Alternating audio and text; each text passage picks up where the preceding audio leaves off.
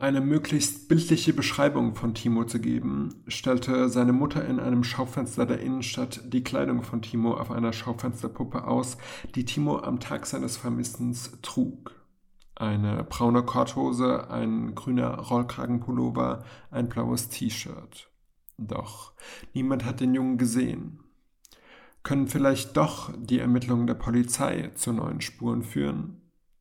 Gleichzeitig erhalten Timos Eltern einen Brief an ihre Privatadresse, in dem sich ein Schlüssel zu einem Schließfach befindet.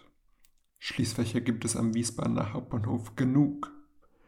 Entscheidet euch, welchen Spuren wollt ihr nachgehen? Geht ihr zum alten Polizeipräsidium oder zum Schließfach des Hauptbahnhofs?